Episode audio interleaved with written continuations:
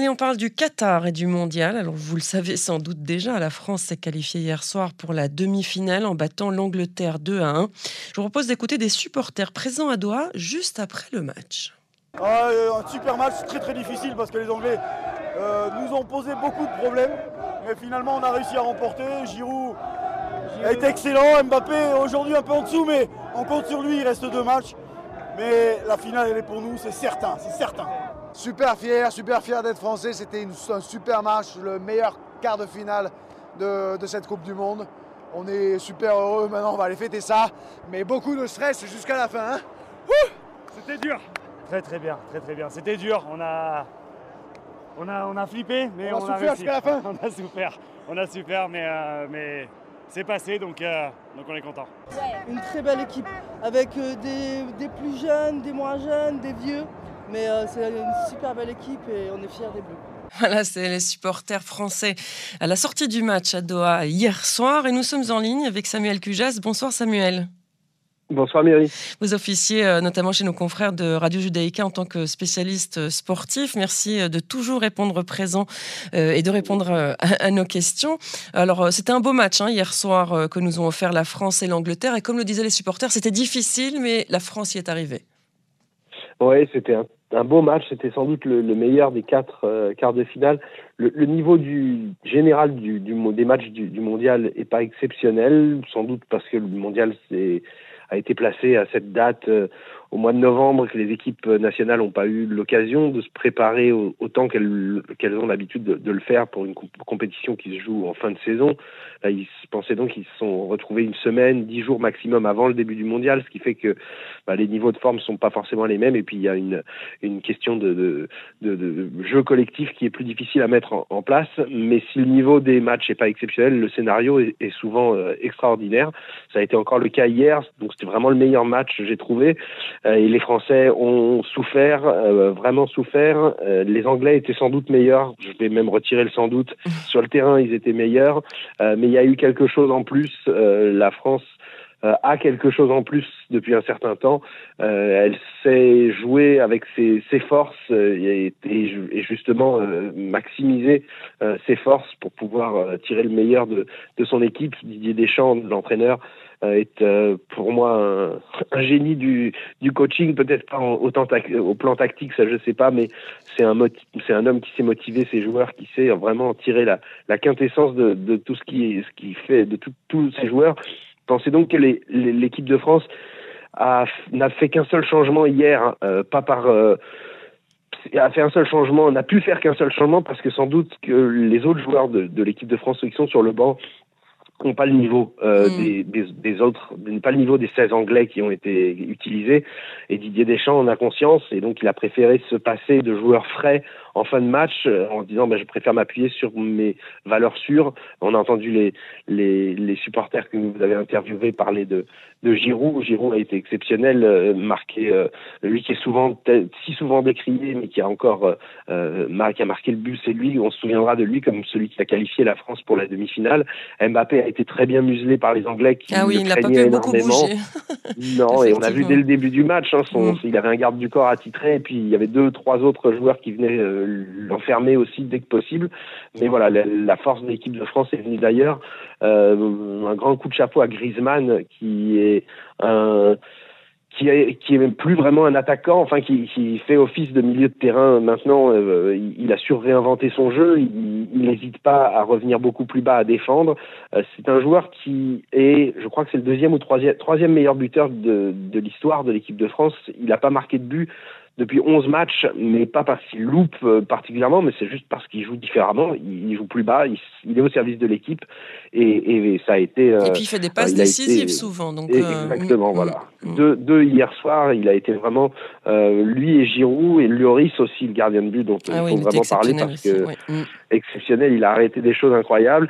Et puis ben voilà, il y a la chance, la petite, le, brin de réussite qui, qui, est maintenant à l'équipe de France ici en Belgique. On, parle souvent de la demi-finale gagnée des Français contre les Belges en 2018 et on a ressorti un petit peu ça aujourd'hui en disant que de la même manière que les Belges auraient sans doute mérité de gagner contre les Français en 2018, ça on peut en discuter, euh, mais en tout cas que les Anglais méritaient sans doute plus que les Français Français hier.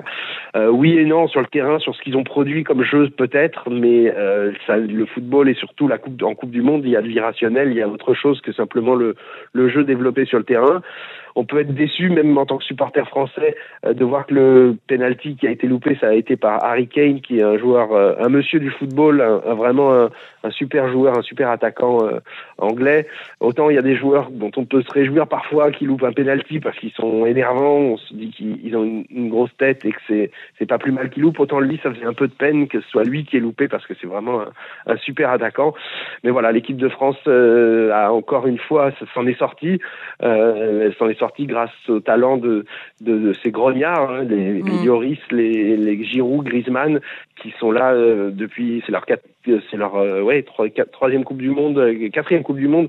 Ils sont, ils sont, voilà, ils répondent présents encore et toujours et euh, avec un, une équipe de France qui a un, un banc euh, qui est pas qui est pas formidable. On a vu toutes les autres équipes faire un maximum de changements et encore une fois la, France, n'en a fait qu'un seul parce qu'il n'y a pas de pas de profondeur de, banc. Mm.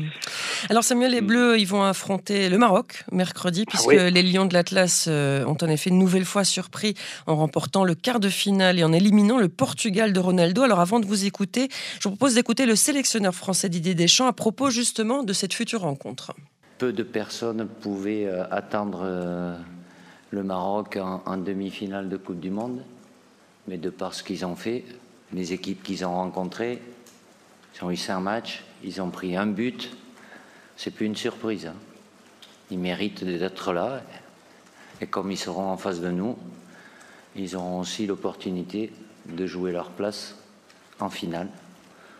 Il faut respecter l'adversaire, tous les adversaires.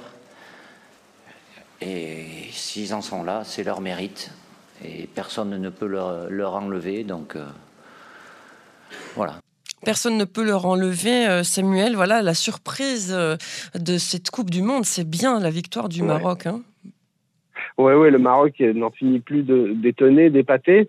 Alors sur le plan du jeu, euh, mais bon, c'est le cas de beaucoup d'équipes. On, peut, on peut, il y a peut-être un peu à, redire, euh, mais ils jouent avec leur force. Ils ont une mentalité, une abnégation euh, qui est exceptionnelle. Et puis, sont, je disais, sur le plan du jeu, il y a à redire, ils ont des, de très très bons joueurs aussi. Ils, ont, ils procèdent surtout en contre-attaque, euh, mais ils ont une précision et une, euh, une, vivacité des joueurs, une finesse technique, euh, notamment Ziyech, euh, Bouffal sur les deux côtés, qui sont de très très fins joueurs et qui donc sont un danger permanent dès que l'équipe réussit à, à contrer. face à, à l'équipe de France, mais je, je, vais vous dire une chose qu'on a dit même avant le, match contre le Portugal et même avant le match contre l'Espagne, ils sont fatigués, il leur manque des joueurs, il va leur manquer encore plus de joueurs parce que certains seront pas remis euh, blessés euh, lors des quarts de finale, seront pas remis lors de la demi-finale. Mais voilà, mais ça, ne change rien. Euh, celui qui va rentrer à la place de, de celui qui a été héroïque jusque-là, je suis certain qu'il va donner tout ce qu'il a euh, et peut-être encore plus euh, sur le terrain lors de, du match contre la France.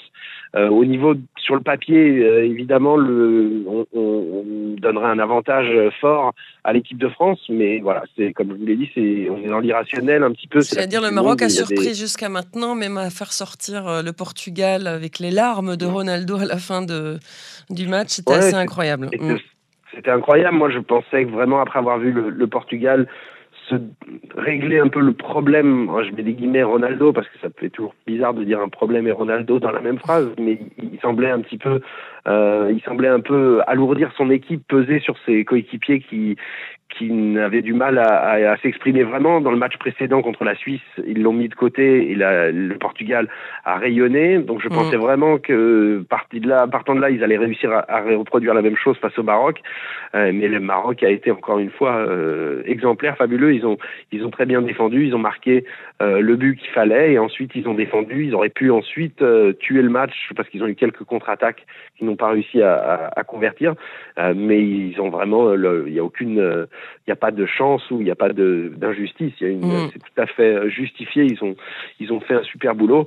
Euh, ils ont maintenant le, le continent africain, le monde arabe qui est derrière eux, euh, et on sait qu'à à Doha justement, euh, dans le stade, ils vont le, le, le terme de douzième homme, mm. c'est pas galvaudé. Ils vont vraiment être poussés par un douzième homme. Donc voilà, même si on regarde les niveaux techniques, les niveaux de, notoriété, de tout ce qu'on veut de chacun des deux équipes et que ça semble déséquilibré sur le papier, une fois qu'on sera mercredi à 20h, je pense qu'il y aura une tout le monde sera sur un pied d'égalité. J'aurais normalement j'aurais envie de vous dire que la France va, est favorite, mais de ce qu'on a vu, ça c'est loin d'être évident. La Grèce. Euh, écoutez, le, facteur sur, le facteur surprise, c'est jamais euh, mauvais hein, pour les matchs. Hein, donc euh, ça, c'est pas mal. Mm. Le Maroc me fait penser un peu à la Grèce en 2004. Elle avait, la Grèce était sortie de nulle part. Elle avait remporté le championnat d'Europe des nations en éliminant notamment la France mm. en battant le Portugal en finale, qui était qui était l'hôte le, de cette compétition. ils étaient arrivés au bout, personne n'y croyait, même en demi-finale, même en finale, on n'y croyait toujours pas c'est pas impossible qu'il se passe la même chose euh, avec le Maroc, avec voilà cette petite, euh, ce petit bémol que physiquement ils vont commencer à être entamés. Mais bon, on verra bien euh, mercredi soir. ouais, ouais, Merci beaucoup Samuel. On n'oubliera pas qu'il y a aussi Croatie-Argentine mardi soir. Un petit mot sur ce match? Ah, ça va être de la, ouais, la, la rencontre de deux fabuleux joueurs, de deux numéro 10 d'exception, Modric d'un côté. On pensait pas non plus que la, la Croatie, euh, qui était vieillissante, mais qui a été finaliste il y a, il y a quatre ans, qui a plus d'attaquants aussi forts qu'il y a quatre ans. Moi, je pensais pas, personne pensait qu'ils atteindraient encore la mhm. demi-finale.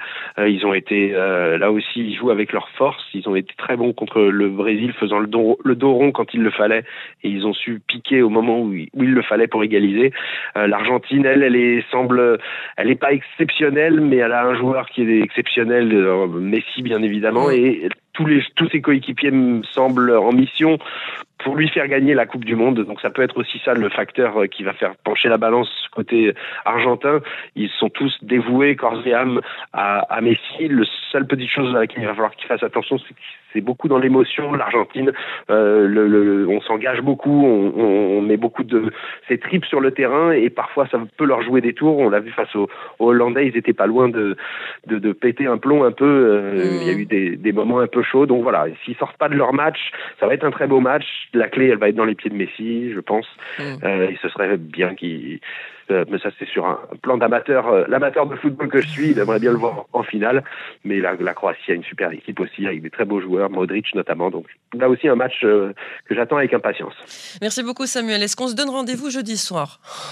Eh ben on se donne rendez-vous jeudi soir. Allez, à jeudi. Merci. Une bonne soirée Samuel. bonne soirée.